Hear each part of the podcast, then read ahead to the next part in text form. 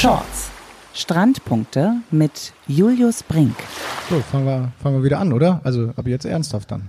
Klappe und Action. Ja, einen wunderschönen guten Tag in die Runde. Hier ist schon wieder euer Beachvolleyball-Podcast, schon wieder Shorts, die Strandpunkte von und mit Julius Brink. Diesmal sitzen wir nicht vor einem knallroten Feuerwehrauto, sondern in der Hall, Hall, Hall, Hall, Altbauwohnung von David Klemperer. Und bevor wir schon direkt loslegen, würde ich sagen, erstmal herzlich willkommen an der Runde am Tisch sitzend. Moin Julius, hallo David. Moin, moin aus Hamburg. Moin Fabi. Ihr seht so ein bisschen müde aus. Kann das sein, dass ihr am Wochenende etwas mit Beachvolleyball gemacht habt? Auf jeden Fall. Äh, müde ist gar kein Ausdruck. Ich glaube, ich fühle mich so wie Nils Ehlers nach seinem dritten Spiel im Finale gestern. Ja. Ja, ich hatte wieder die Deutsche Bahn gestern Nacht. Äh, halbe Stunde Verspätung, 1 Uhr zu Hause. Naja, gut. Gab ja schon ein paar Espressi hier, insofern geht's. Das stimmt, ja. Also wir wollen euch natürlich wieder abholen. Wir wollen euch die beliebteste Sommersportart nach Hause bringen. Wir bringen euch die Komm direkt Beach Tour natürlich in euer Wohnzimmer oder dorthin, wo ihr uns mit hinnehmt. Wir sind sozusagen die Pokeball für die Ohren, also quasi Superfood tut super gut und ihr könnt euch das aussuchen, welche Zutaten ihr mit reinnehmen wollt. Das liest er übrigens nicht ab, das denkt er sich wirklich aus. Und das, das Ding ist, vor allen Dingen Pokeball und, und Zutaten für die Ohren. Ne? Es ist wirklich so, man kann uns ja auch kontaktieren. Wir wollen sagen, wir sind wirklich begeistert, wie viele Menschen Shorts eingeschaltet haben in den ersten Tagen, muss man ja sagen. Nicht ersten Wochen, nicht ersten Monaten, sondern die ersten Folgen sind sehr, sehr toll, sehr, sehr erfolgreich geklickt worden auf sämtlichsten Portalen. Entweder über Facebook habt ihr uns aufgesucht oder über Instagram Shorts unterstrich Podcast oder natürlich auch die Bewertungen über Apple und da habt ihr uns auch Fragen gestellt gestellt, weil wir haben euch gefragt, ja, tretet gerne mit uns in Interaktion. Eure Fragen und vielleicht mal so ein lockerer Einstieg, bevor wir dann in dieser Folge auch auf Beachvolleyball aus Düsseldorf zu sprechen kommen wollen. Also wir müssen sagen, wir kennen die Fragen. Ich bin jetzt echt gespannt. Ihr kennt sie nicht, sie sind aber auch wirklich ganz harmlos. Ähm, unter anderem Ich wollte dich eigentlich noch fragen, was du am letzten Wochenende gemacht hast, aber okay. Ich war zu Hause und habe mich auf den Urlaub vorbereitet. Ich habe jetzt nochmal, ich arbeite ja für ein Rundfunkunternehmen, das in Hamburg ansässig ist, mit drei Buchstaben. Und da habe ich die letzte Schicht, wie man bei uns sagt, äh, dann sozusagen gemacht. Ne? Und dann war Schicht im Schacht irgendwann und dann habe ich mir die, die Shorts angezogen, die bunten Socken, die du mir übrigens zum Geburtstag geschenkt hast, David. Sehr gut. Und dann habe ich gesagt, so jetzt kann vielleicht der Sommer auch endlich kommen. Ihr habt ihn auf jeden Fall nicht mitgebracht. Ich habe aber Fragen mitgebracht und zwar, ähm, genau, Frage Nummer eins.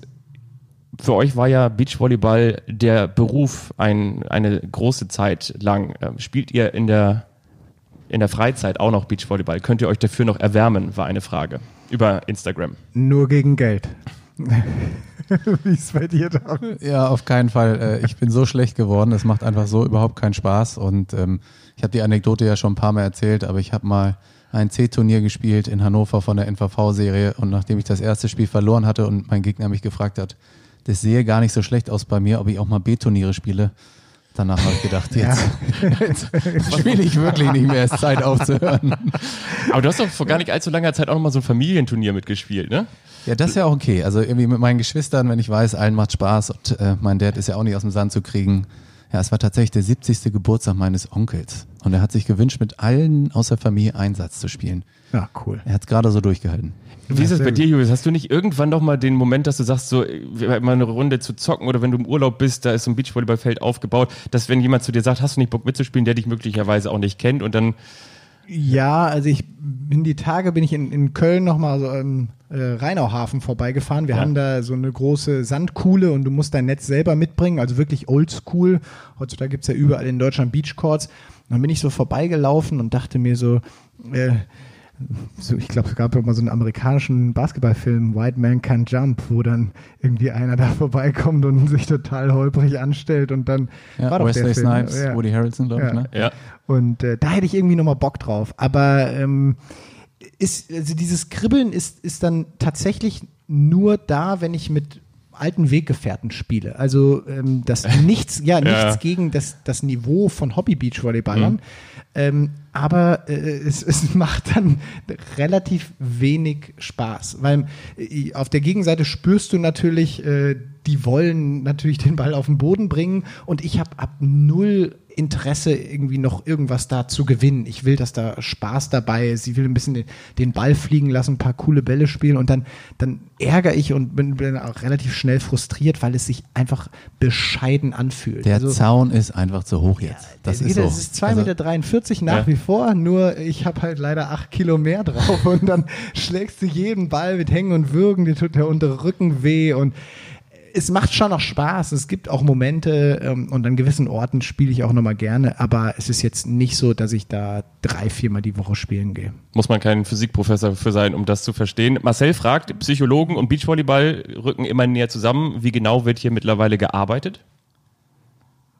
Ich glaube, sehr, sehr intensiv. Also jeder weiß, ähm, wie viel körperliches Training in, investiert wird und jeder kennt schon alleine die landläufige Meinung, äh, das Spiel wird im Kopf entschieden.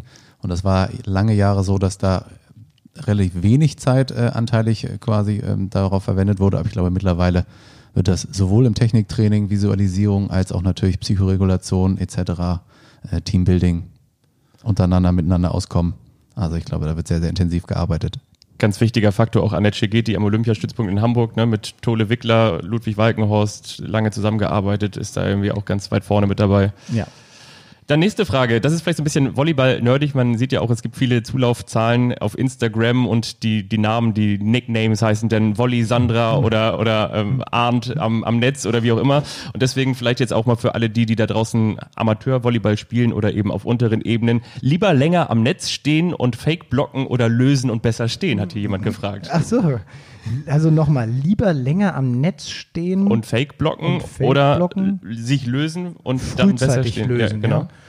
Boah, ja, das ist schwer jetzt. äh, Da Sehr können wir eine eigene ne? Podcast-Folge drauf aufmachen. Ich, ich glaube schon jetzt so auf, auf Hobbyniveau, äh, dass es ähm, sehr sinnvoll sein kann, wenn der Gegner keinen guten Pass hat und da sind ja die Pässe dann auch oftmals eher etwas schlechter als auf, auf Profiniveau, dass dieses Lösen, wenn man das gut kann und man vielleicht auch ein kleinerer Blocker ist, eine gute Alternative ist. Man sieht es ja zum Beispiel bei Julius Tohl jetzt am vergangenen Wochenende, Ja. ähm, der bleibt dann auch aufgrund seiner ja, Körpergröße und seinen Fähigkeiten auch im Block-Feldabwehrverbund eher mal vorne stehen. Also ich glaube, je niedriger das Niveau ist, desto mehr Sinn macht es, äh, sich frühzeitig dann auch nach hinten zu positionieren, dem Abwehrspieler zu helfen.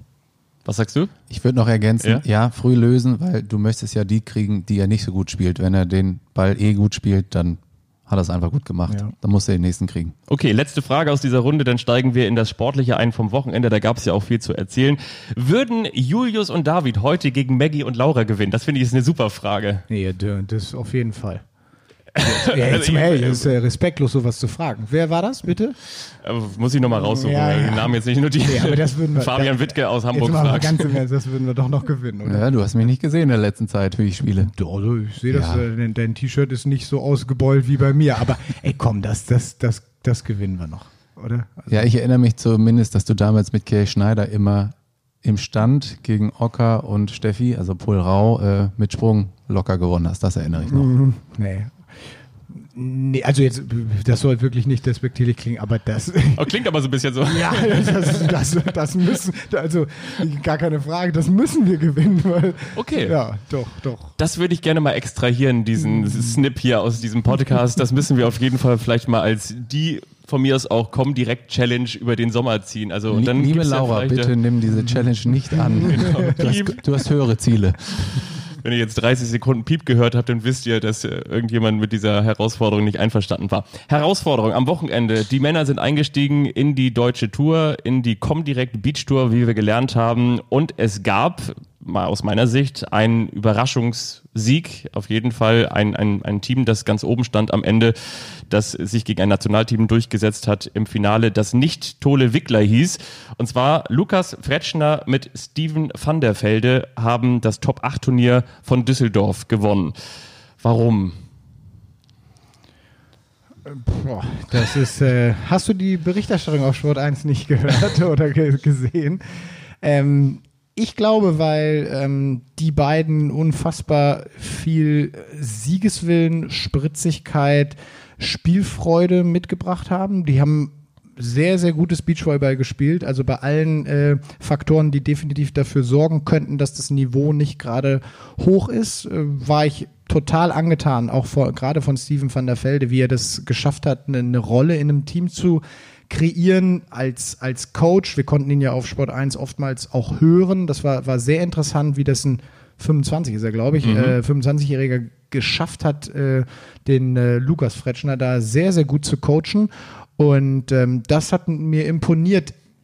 Hintergründe äh, jetzt zu, zu Nils und Lars äh, sind wahrscheinlich, das ist jetzt wirklich nur eine Mutmaßung, ich stecke da ja in der Periodisierung nicht drin, dass die schon ordentlich mit diesen drei Spielen zu kämpfen hatten. Ähm, das ist jetzt für jedes Team natürlich in dem Sinne dann gleich, aber ähm, die Thematik, dass sie dann äh, Julius und Clemens im Halbfinale geschlagen haben und auch das bessere, also das erste Halbfinale gespielt haben, ha- glaube, dass da viele Faktoren zusammenkamen, grundsätzliche Ausrichtungen, dass sie periodisch gerade nicht besonders spritzig sein können, ähm, dass sie sehr viel Freude über diesen Halbfinalgewinn hatten, weil das war ein, ein Mega-Match. Also das kann sich jeder auch im Real Life nochmal angucken. Ich glaube auch schon mit Matchbällen für Tolle Wickler, Ja, oder? da war alles, Ja? alles drin. Und, und dann am Ende halt, ja, einfach aber auf einen Gegner getroffen sind, die halt einen Zucht drin hatten, also Mhm. über Aufschlagdruck wirklich top Beachvolleyball gespielt haben. Und das interessanterweise, wir sehen das immer wieder bei, bei Becker Schröder, das waren wirklich auch zwei Abwehrspieler. Also Steven van der Velde hat zwar früher auch mal geblockt, aber der spielt jetzt mit Christian Fahrenhorst aus den Niederlanden zusammen. Da bist du per se Abwehrspieler, egal was du für Skills mitbringst. Mhm. Und der hat das richtig, richtig gut gemacht. Und Lukas eben auch. Ich würde noch zwei Aspekte ergänzen wollen. Also ich glaube, das. Interimsduo, da spielt man immer mit einer größeren Fehlertoleranz, äh, einfach psychologisch. Und ich glaube, dass der Effekt da auch ähm, mit reingespielt hat. Ne? Und ähm, das zweite war, dass sie halt auch diesen Lucky Loser-Effekt dann hatten. Sie sind halt nur über den Quotienten überhaupt aus der Gruppe gekommen quasi. Und ähm, ja, haben dann das vermeintlich leichtere Halbfinale dann auch gehabt. Und ich glaube, den Rückenwind haben sie dann einfach mitgenommen, quasi. Das zweite Leben, die zweite Luft. Und ähm, ja, echt sensationell am Ende gespielt. Zwei Nationalteams in Folge hätten sie, glaube ich, nicht geschlagen. So weit geht's dann auch nicht. Aber insofern, ja, am Ende verdient gewonnen. Also hat am Ende das frechste und äh, fitteste Team möglicherweise gewonnen oder das vielleicht am befreitesten aufgespielt hat. Du hattest das ja auch mal angedeutet, David, in einer der letzten Folgen, dass du dir auch ja, genau das äh, schon ins Spiel gebracht hast, auch vorstellen hättest können, dass die Teams eben nicht auf den Punkt fit anreisen, weil sie eben ganz anders trainieren, weil sie eben in diesem Olympiazyklus äh, sich jetzt auch nochmal fit machen und du natürlich dann vielleicht schon mit schweren Armen und müden Beinen da anreist und gepaart mit der Situation, drei Spiele spielen zu müssen, dann auch eine ganz andere Belastung hast, oder? Ja, ich denke schon, dass die sicherlich in der Periodisierung auf ähm, Tokio schon setzen. Mhm. Aber ich meine, wir haben es auch letztes Jahr bei den deutschen Meisterschaften gesehen. Das ist hier nicht mal kurz im Vorbeigehen auf der deutschen Tour gemacht. Also auch die Nationalteams. fast, ne? Total, ja. Und wir sehen auch, also Lukas Fretschner, ich meine, was der Junge konnte, das konnte man letztes Jahr schon angedeutet sehen und jetzt hat er es tatsächlich auch mal konstant auf den Punkt gebracht. War auch wirklich super charmant. Ich habe mit ihm vor dem Turnier kurz geredet und sagte, er, oh, ich konnte seit Mittwoch nicht mehr schlafen. Also Wirklich, aber eine ja? positive, Ja. genau, war eine positive Aufregung. Und genauso hat sich sich, glaube ich, auch für ihn dann entwickelt. Die ersten zwei Spiele waren nicht so doll, dann haben sie diesen Riesensieg gegen Bergmann Harmster eingefahren und dann hat das so seine Eigendynamik genommen. Ne? Wie hat Bobbele schon gesagt, einmal am Rande einer Niederlage gestanden haben und dann kannst du ein Turnier gewinnen. Ja. Also insgesamt doppelter, doppelter Fretschner ist auf jeden Fall ein Ausrufezeichen hinterzusetzen. Ich habe das auch immer nur gehört, äh, habe die Jungs live tatsächlich noch nicht gesehen, beziehungsweise mir sie nicht mal im ganzen Spiel anschauen können. Und ähm, die bringen schon extrem viel mit. Und das dann auch jetzt wirklich auf dem Niveau abzuliefern, hat mir, hat mir wirklich imponiert. Und die haben ja auch, haben ja auch hohe Ziele. Ich glaube, Lukas Fretschner hat mal gesagt, er will ähm, ja, der Beste, der Beste der Welt werden, hat er zu- zumindest sich zitieren lassen. Oder vielleicht war es auch wieder sein Bruder. ganz, ganz egal, wer da als Abwehrspieler kommt, äh, da kann Beachvolleyball Deutschland sehr, sehr froh sein, weil da ist, ist einiges an Qualität hinten dran. Da haben wir genau die beiden Fretschner Brüder. Lukas, der ältere 2000er Jahrgang U19 Vize-Weltmeister mit Dan Yon geworden in Nanjing. Dan Yon Nanjing. Klingt auch irgendwie lustig. Und äh, jetzt inzwischen Partner von Robin Sova, eigentlich deswegen diese Interimskonstellation. Und Simon Fretschner, wiederum noch zwei Jahre jünger, also 2002er Jahrgang. Also da reden wir über 20 und 18. Ist das die Zukunft? Ist das auch vielleicht so ein bisschen so dieses typische Deutsche, dass wir ganz gerne immer so diese Leute auch schnell hochjatzen wollen und sagen, so das ist die Zukunft im deutschen Beachvolleyball. Hatten wir ja auch schon ganz viele. Ich weiß, bei Lukas Fretschner habe ich noch eine Erinnerung im Kopf. Da sind wir natürlich jetzt auch schon so ein bisschen sehr nerdig. Ne? Damals Timdorfer Strand. Da hat er so ein, so ein Megaturnier mit Markus Böckermann gespielt, weil Lars Flüggen damals verletzt war. Und äh, hat da ein, ein, also ein Spiel oder ein Spielzug deines Lebens nacheinander gehabt. Und dann hast du natürlich als, weiß nicht, damals, weiß ich, wie alt war, 17 oder irgendwie sowas, hast du natürlich dann auch die Leute, die Sechstausende hinter dir. Ne? Und da weiß ich noch ganz genau, dann auch am Spielfeldrand danach ein Interview mit ihm geführt und da hat er irgendwie gesagt so, ich weiß gar nicht, was hier los ist. Er konnte das alles gar nicht greifen.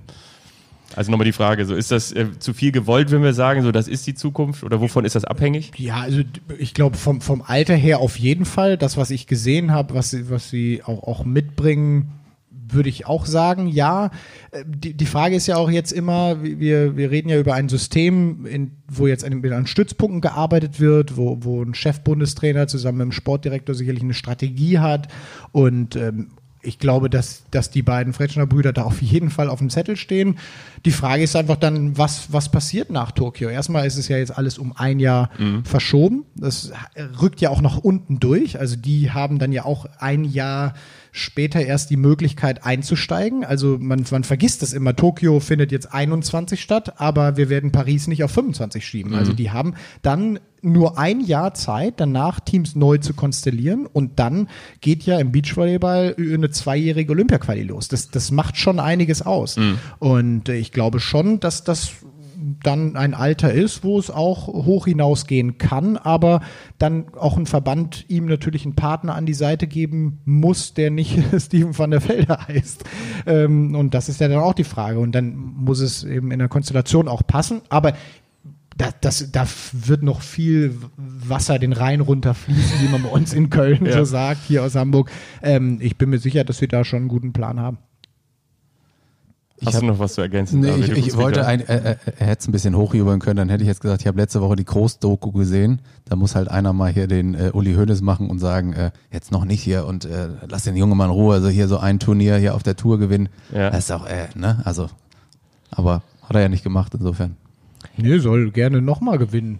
so, ja. ähm, ich finde es halt aber schon eine interessante Geschichte, dass du ähm, ja so ein bisschen auch wieder so ein Umwälzungsprozess. Also ich glaube, dass das schon eher ein Trend ist und keine Alltagsfliege, dass mhm. äh, die Nationalteams nicht auf deutschem Boden, also auf der nationalen Tour aufkreuzen können und äh, mal ebenso die Sieger einfahren. Das haben wir als Nationalteams, bei euch sicherlich genauso wie bei uns, das, das war immer eine schwierige Geschichte, weil du so ein bisschen das Bayern München des Beachvolleyballs dann bist. Mhm. Ähm, alle wollen dich irgendwo schlagen, gerade die Jungen wollen auch die Möglichkeit haben, dann mal gegen einen Vize-Weltmeister zu spielen. Das ja, war ist, ja ist, ist, dir das nicht auch aufgefallen? Fole Wickler schon irgendwie auch ein bisschen anderer Auftritt, oder? Also fühlen sich jetzt schon eher als die Gejagten? Ja, Wäre jetzt auch so mein in Anführungsstrichen galanter Übergang gewesen zu dem Thema, ist genau. Eine ganz ja. andere Situation. Also du haben auch lange jetzt gesehen, von ja. Tole Wickler, von einem, einem gesetzten Team, von dem Vize-Weltmeister und, und nicht mehr von dem Überraschungserfolg Vize-Weltmeister, sondern von einem Team, was äh, top platziert ist in der Welt. Was sich für Olympia schon qualifiziert hat, safe. was so, ne? auch letztendlich ein Medaillenkandidat ist. Das, das kannst du gerne so sagen, sonst tue ich es hier. dann mach und, du das lieber. Äh, und das, das setzt ja auch einiges frei. Also wenn du die dann mal bekommst und Lukas Fretschner kriegt ja jetzt nicht die Chance international bei einer World Tour im Halbfinale gegen den zu spielen, weil mhm. dafür muss er dann erstmal ganz, ganz viele andere Spiele gewinnen.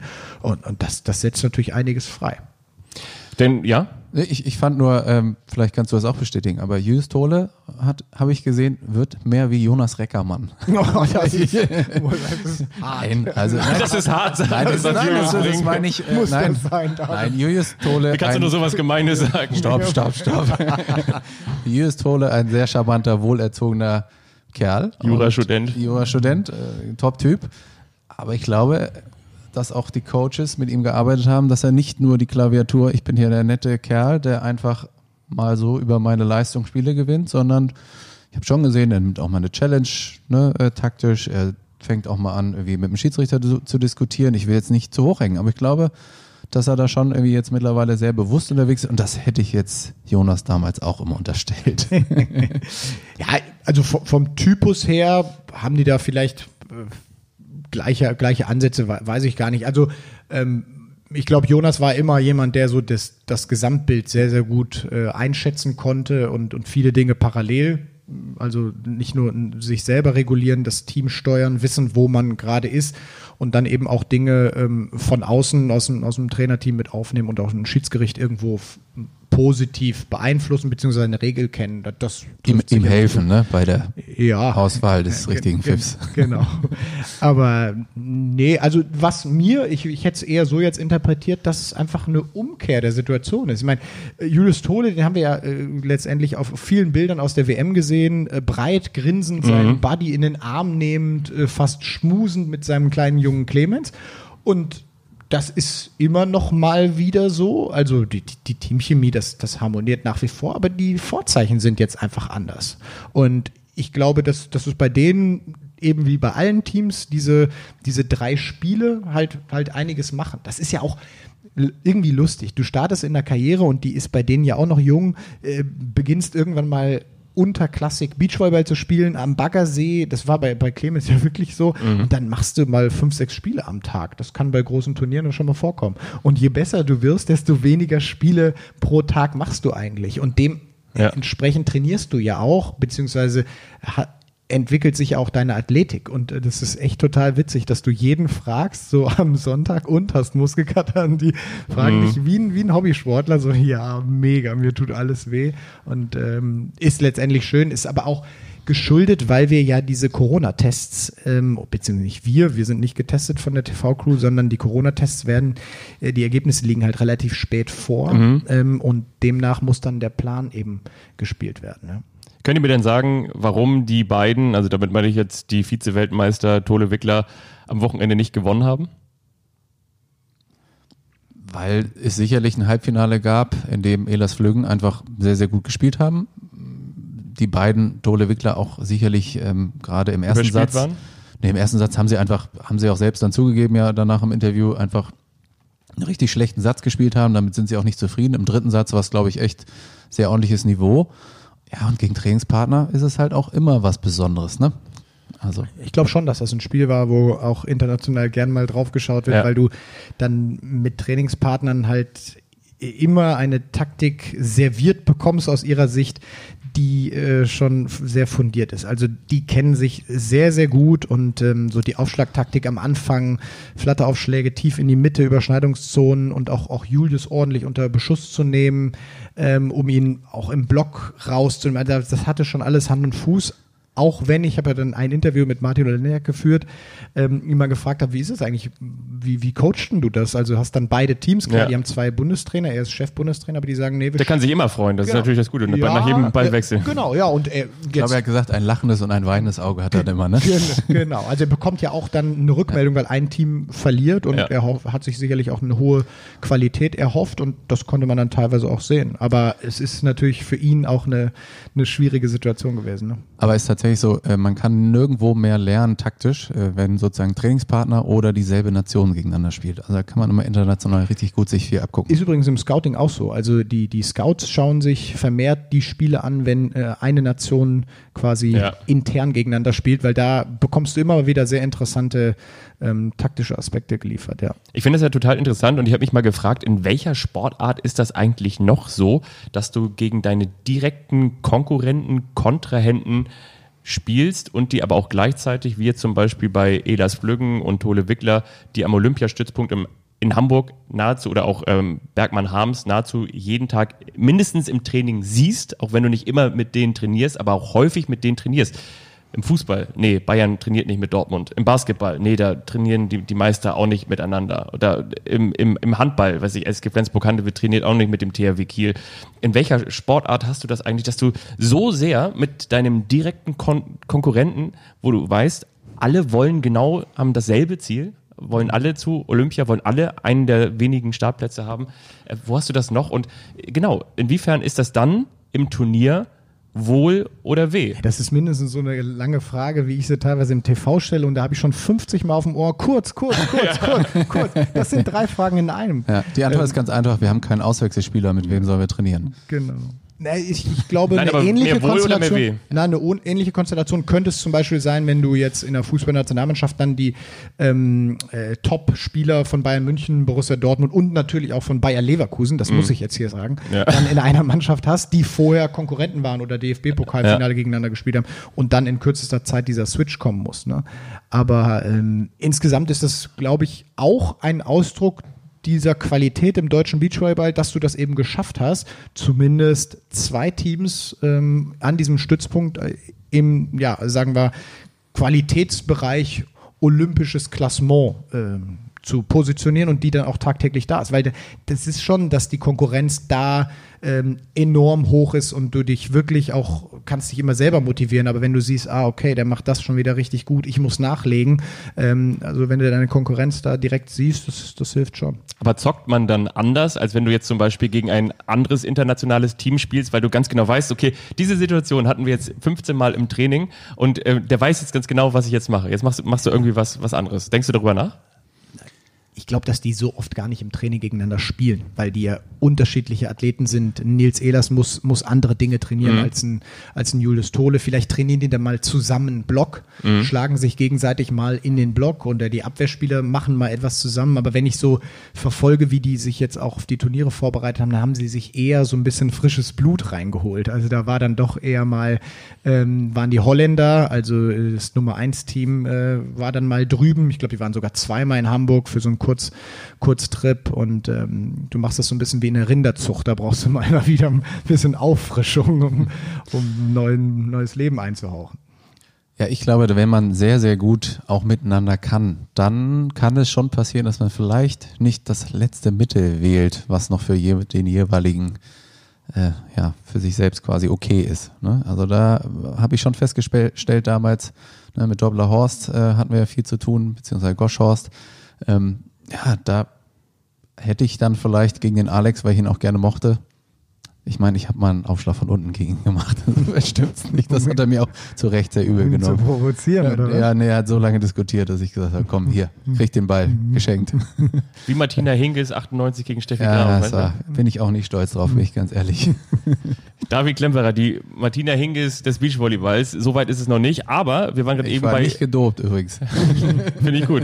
Ähm, wir waren gerade eben bei Rinderherden und da kann man ja vielleicht sagen, wir schaffen eine Metapher, wir schaffen ein Bild. Wir haben noch lauter Filetstücke aus diesem Sommer der Comdirect Beach Tour auch vor uns. Es geht überraschenderweise wieder nach Düsseldorf. Endlich mal ein Beachvolleyballturnier in Düsseldorf. Es sei denn, ihr habt noch ein anderes Thema von mir, das können wir sonst Ja. gerne wieder ins, ins Fernglas schauen und sagen, äh, was uns am Wochenende erwartet. Ich würde nochmal so den, den Männer-Frauen-Vergleich vielleicht aufmachen. Ich, Ja, ich fand's, gerne. äh, extrem interessant zu beobachten, dass äh, bei den Männern es, es von Anfang an halt richtig hart zur Sache ging. Also da war äh, auch Diskussion mit dem Schiedsgericht dabei. Mhm. Da war viel mehr Emotionen äh, im Team, also anfeuern, abfeiern von eigenen Aktionen, ähm, auch gegen den Gegner. Alles, also wohlgemerkt, ohne rote Karten. Ich habe ein paar gelbe gesehen. Ähm, ich finde das ja immer gut, wenn da so ein bisschen Farbe drin ist. Ähm, also ich, ich glaube ja, wir haben nichts Schlimmes gesehen, aber es war zu spüren, dass das ein bisschen anderen Zug hatte. Ich glaube, dass die Frauen dann doch eher sich sehr auf ihr eigenes Spiel konzentriert haben, ähm, eher bei sich waren und dann später im Verlauf des Turniers gemerkt haben, hier fehlt irgendwie was. Wir müssen äh, gucken, dass, dass wir es schaffen, mehr aus uns raus Emotionen entwickeln, weil das schon natürlich jetzt auch beim zweiten Wochenende in Düsseldorf zu spüren war, dass die Zuschauer fehlen. Also es, es fehlt einfach diese, diese Rückmeldung von außen und es fehlt nach wie vor, David, ich muss das aufschreiben, es fehlt dieser DJ. Es fehlt mir auch mittlerweile, das sagt mir sogar meine Frau, es fehlt dieser Beachvolleyball-Klatschpappen-Song à la Johnny Depp oder Glad You Came, Ja. der halt hier so vorm Spiel nochmal so die, die, die Ohren durch äh, Ja, ich habe dröhnt. tatsächlich Samstagabend auch noch mal ein bisschen AVP geschaut. Also die haben da tatsächlich einen DJ sitzen, die machen auch eine ganz normale Anmoderation. Ähm, hat mir gut gefallen. Das Ja. geht auch ohne Zuschauer. Es ist natürlich, wenn du dann ins leere Stadion einläufst, dann doch immer noch so ein bisschen komisch, wenn da äh, der Moderator quasi abgeht. Aber ich glaube, es ist tatsächlich besser. Da schauen wir noch mal genauer hin. Du David, wenn du mal einen Moderator brauchst, du, ich kann, ich theoretisch, ich wüsste da ein, zwei. Aber nee, ja, ich fand das auch ganz witzig, wird ja auch schon so ein bisschen hinter den Kulissen diskutiert, also nicht nur bei euch als Organisatoren oder auch bei uns, wir haben uns ja auch ausgetauscht, ob, ob das irgendwie Sinn macht oder ob es nicht Sinn macht oder was die Teams zu denken von außen, also von den Zuschauern gibt es zum Teil auch schon so Reaktionen, so schon ein bisschen so vielleicht so vorab Panik, so nein, äh, um Himmels Willen, das, das wird doch irgendwie nur nerven oder so. Äh, habt ihr so eine, das irgendwie auch schon mal mit Spielerinnen und Spielern diskutiert? Wie ist so deren Meinungsbild oder was habt ihr so ein Gefühl? Ist das eher so, dass sie sagen, ach ja, wir hätten schon mal Bock, irgendwie zumindest weiß nicht, vorab irgendwie so ein bisschen hochgefahren zu werden. Ja, ich glaube, das, das fehlt allen an, an allen Ecken und Enden. Also, Hatten ja Anouk und, und Joanna auch gesagt, glaube ich, ne? Wenn ich ja. so richtig im Ohr hatte. Ja, was spannend war, dass es äh, durchaus äh, auf Social Media und auf Twitch da irgendwie Rückmeldungen gab, Musik an oder aus. Es gab halt wirklich 50-50. Ne? Ach, Viele wirklich? gesagt haben, ja, ey, wir wollen auch hören, was die da sagen und äh, die Emotionen hören. Und dann auch welche, die gesagt also dann machen wir uns halt selber Musik an, wenn wir Musik wollen. Ne? Finde ich auch sehr pragmatischen Vorschlag. Und halt welche, die gesagt haben, ja, ist schon ein bisschen ja, Fahrt ne, im Vergleich zu, zu sonst, ne? weil natürlich die Energie von außen, und das ist halt so schade, ne? da waren wirklich, also speziell auch in diesem Halbfinale da äh, der Männer einfach ähm, so coole Beiwechsel dabei und dann, ja, weil ja, läuft das quasi im Sand. Ne? Also ich, ich brauche jetzt, ich brauche jetzt okay. natürlich während des Beiwechsels haben wir ja grundsätzlich haben, haben wir nie Musik äh, und ich reg mich auch immer über den DJ auf, wenn er diese Regel äh, ja missachtet. Aber so einfach dieser Song, der dann irgendwie vorm Finale kommt, ich erinnere mich so ans letzte Jahr zurück. Äh, da, da war einfach so ordentlich. Ja, dieses ordentlich, Johnny Depp da äh, ja, von 10, 12.000 Zuschauern, das war ja kompletter Wahnsinn, ich fand's oder? peinlich. Es ist natürlich grandios, was ihr draus gemacht habt. es bleibt peinlich, weil es ist. Äh, es war dann so. Du meinst so, das Lied? Ja. Ja, na, ja natürlich. Ist ja, ist das, die, die USA, Brasilien, die denken jetzt, wir hören nur sowas. Aber okay. Johnny Depp. Aber es war cool. Am Ende sage ich ja, ich, ich, man merkt ja. ja. erst, was man hat, wenn man genau. es nicht mehr hat. Und genau. ich habe es ja auch schon hier öffentlich gesagt, Fabi, auch du hast mir gefehlt. Ja. Ja, und ich, ich denke mal auch, das ist auch völlig klar. Also weder Norman noch ich noch Axel, der dritte Moderator im Bunde, wir hören ja nicht zu Hause da irgendwie jetzt die Schinkenstraße rauf und runter oh, oder, oder Megapart. Nee, nee, nee, wirklich nicht. Aber das ist natürlich so, was ich so genial finde, ist einfach im Beachvolleyball dieses Wir-Gefühl zu erzeugen. Und wirklich, und nicht das, was du auch hast, und das will ich jetzt auch gar nicht, dieses Fass aufmachen, gar nicht großartig kritisieren, aber was du natürlich auch häufig in anderen Sportarten hast, dass zum Teil selbst die Fanszenen zerkluftet sind und dann irgendwie es Ultraszenen gibt und da sagt der eine, ich möchte aber das und da gegen den Verband und da gegen den, das Präsidium und da gegen den Spieler und äh, der eine äh, feuert auf diese Art und Weise an. Du hast da so ein geiles Wir-Gefühl, was du innerhalb von wenigen Sekunden, Minuten aufbauen du meinst, Johnny kannst. Depp ist das Verein reinigende Element des ja. Beachvolleyballs. Ja, Nein, nicht, nicht des Beachvolleyballs, aber du wusstest ganz genau, wenn das kam, da hat, jetzt, da, da hat, jetzt, keiner, und alle, natürlich haben auch alle gesagt, so, das ist irgendwie aber ein Scheiß. ich war der Lonely Song. Wolf, der das immer auf gut Deutsch beschissen fand. Okay, ja. Ich, es ist ja auch witziger, du, du hast diese Geschichte mal erzählt mit diesen Klatschpappen. Das ist ja auch so ein deutsches Ding. Total. Ja. Kein Mensch auf der Welt, ich glaube, es gibt international keinen Begriff dafür, und, oder? Es gibt auch ja, Hannes Jagerhofer immer, ne? Lass, lasst mich in Ruhe mit den Dingern. Ja, wir haben ja der Organisator der Major Tour. Wir haben ein Recycling von Klatschpappen. Also du kannst die dann ja wieder abgeben. Aber, aber magst du Anekdote erzählen? Oder? Ich, äh, ja, ich war im Robinson Club und ähm, habe dann Beachvolley-Trainingslager gegeben und bei mir am Tisch saß ein sehr freundliches Pärchen und dann äh, hatten sie auch erzählt, dass sie bei der Beachvolley-WM waren und ihr wisst ja alle, ich habe für die Com direkt gearbeitet, wir waren Hauptsponsor, wir haben wirklich alles Mögliche gemacht. Und dann äh, habe ich also quasi N gleich 1 äh, Marktforschung gemacht und habe ich sie gefragt, wer war denn Partner der Weltmeisterschaft? Und dann sagt sie, ja, die TK. Sag ich, ja, warum denn? Ich dachte, die haben gesagt Johnny Depp. Wie kommst du darauf? ja. Ja, die hat noch diese coolen Klatschfarben. Ja, das, das, kann doch Wahnsinn, nicht ja. wahr sein. Die Klatschfarbe, okay, die ist durchgedrungen, ja. ja. Aber wisst ihr was, was jetzt ganz gut in das Thema passt, bevor wir dann nochmal nach vorne schauen und natürlich unser Überthema auch noch anschneiden wollen? Und zwar wollte ich euch mit einer kleinen Sache überraschen und möglicherweise ist mir das gelungen. Wir haben ja letzte Woche mal gesagt, unter dem Hashtag Missing Norman, unser mhm. Kult-DJ, der Orange Man, der Mann, der nicht nur das Who anstimmt, sondern eben auch äh, für jede Situation den richtigen Einspieler hat, der natürlich auch maßgeblich maßgeblich ist für unsere Stadion- und Strandshow. Der ist natürlich jetzt momentan auch, der ist gerade am Urlaub machen, der ist gerade in Südfrankreich, der ist übrigens mit seinen mittlerweile gesetzten, ich sag mal so, 55 Jahren, trotzdem natürlich noch auf jeder Welle dieser Welt sicher zu Hause, nicht nur auf der Audiowelle, sondern eben auch auf der Strandwelle. Und da habe ich ihn natürlich gefragt, auf einer Skala von 1 bis Bube, Dame, König, Ass, wie sehr er in diesem Sommer Beachvolleyball vermisst und er hat mir diese Sprachnachricht geschickt. Achtung, hier kommt unser DJ Norman. Also wenn ihr mich fragt, wie sehr ich die Comdirect Beach Tour dieses Jahr vermisse, dann kann ich nur sagen, auf einer Skala zwischen 1 und Bube, Dame, König, Aas, ist das ganz klar. Bube, Dame, König, Aas, Hütchen. Ich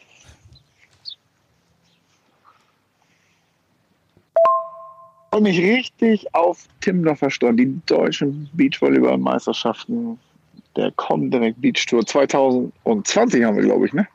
This is Corona.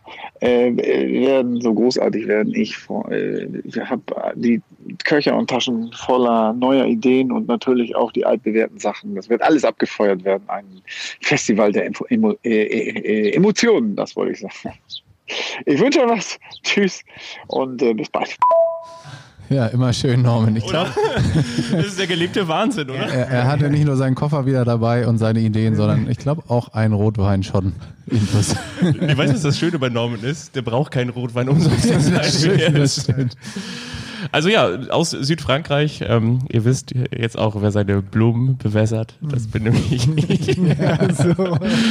Und ähm, ja, also Norman hat auch die Hoffnung nicht aufgegeben, dass dann spätestens am Timmendorfer Strand in Schleswig-Holstein Musik gespielt werden darf. dass Norman tatsächlich in einer ganz normalen Wohnung lebt. Dem hätte ich irgendwas anderes zugetraut, aber lassen wir das vielleicht. Ähm. Wollen wir noch über Kira sprechen? Die feiert doch jetzt ihr Comeback. Auf jeden Fall, genau. Ja. Mit Anna-Lena Grüne, das haben wir in der vergangenen Folge schon mal aufgemacht, das Thema mit einer ganz, ganz jungen, 18-jährigen neuen Abwehrspielerin, die in die kleinen Fußstapfen von Laura Ludwig treten darf in dieser Teamkonstellation. Nein, es ist zu viel gesagt. Aber lass uns gerne über Kira sprechen. Ja. Ja, sensationell, dass sie zurück ist. Ich meine, das können wir schon berichten, so von Verbandsseite. Also die Anfragen äh, der Medien sind gewaltig. Äh, letzte Woche wollten schon, wollte der WDR schon, dass wir Kira einfliegen, so ungefähr. Wieso ist die nicht da beim Männerturnier? wir wollen Sie mit ihr, doch auf wie ein Mann. genau, wir wollen noch mit ihr eine Schalte hier machen, weil gab es eine Live-Schalte. Ähm, also man merkt schon, dass ähm, ja, der Fernsehsender möchte darüber reden. Ähm, alle möglichen Medienhäuser kündigen sich an. Also schön, dass sie wieder da ist. Ja, zweimal als Team auch Sportler des Jahres geworden. Also das ist ja nun auch nicht von der Hand zu wischen und dann oder von der ja, von der sagt man von der Hand zu wischen oder von der egal, auf jeden Fall, ihr wisst, was ich meine, Weltmeisterin, Olympiasiegerin, völlig klar, da kommt jetzt eine Ausnahmesportlerin zurück. Ausrufezeichen, Fragezeichen. Wie groß ist der Rucksack? Die Erwartungshaltung, wie groß darf die sein?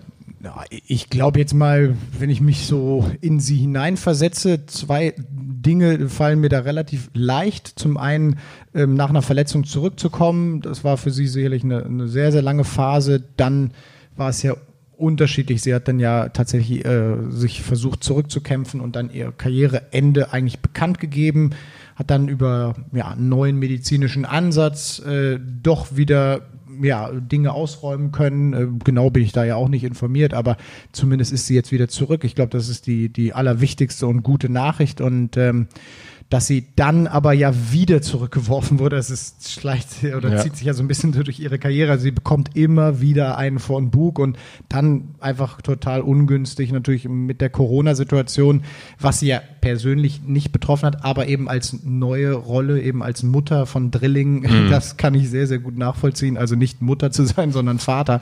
Und ähm, ja, klar, wenn in Hamburg die Kitas zu sind, dann, dann hast du da keine Möglichkeit, irgendwie etwas körperlichen Aufbau zu betreiben. Und das, das steht natürlich bei ihr jetzt erstmal an allererster Stelle. Ich glaube, dass man viele Dinge von ihr schon wieder erwarten kann, was so Spielverständnis angeht, was äh, grundsätzlich so die, die einfachen Basics, Grundtechniken sind, also dieses Verständnis, wie wichtig es ist, die einfachen Dinge perfekt zu machen. Und äh, ich bin sehr, sehr gespannt, wie sie körperlich drauf ist. Ich glaube, das, das wird dann doch vielleicht erstmal auch mal neu zu sehen sein, dass sie, dass sie körperlich natürlich ganz, ganz anders ist, als, als wir es in Rio von ihr gesehen haben. Also mhm. diese, diese Dominanz, die hat sie natürlich, sie hat diese Körperlichkeit, weil sie ist sehr groß, lange Arme und so. Da kann sie schon wieder vieles mit wettmachen.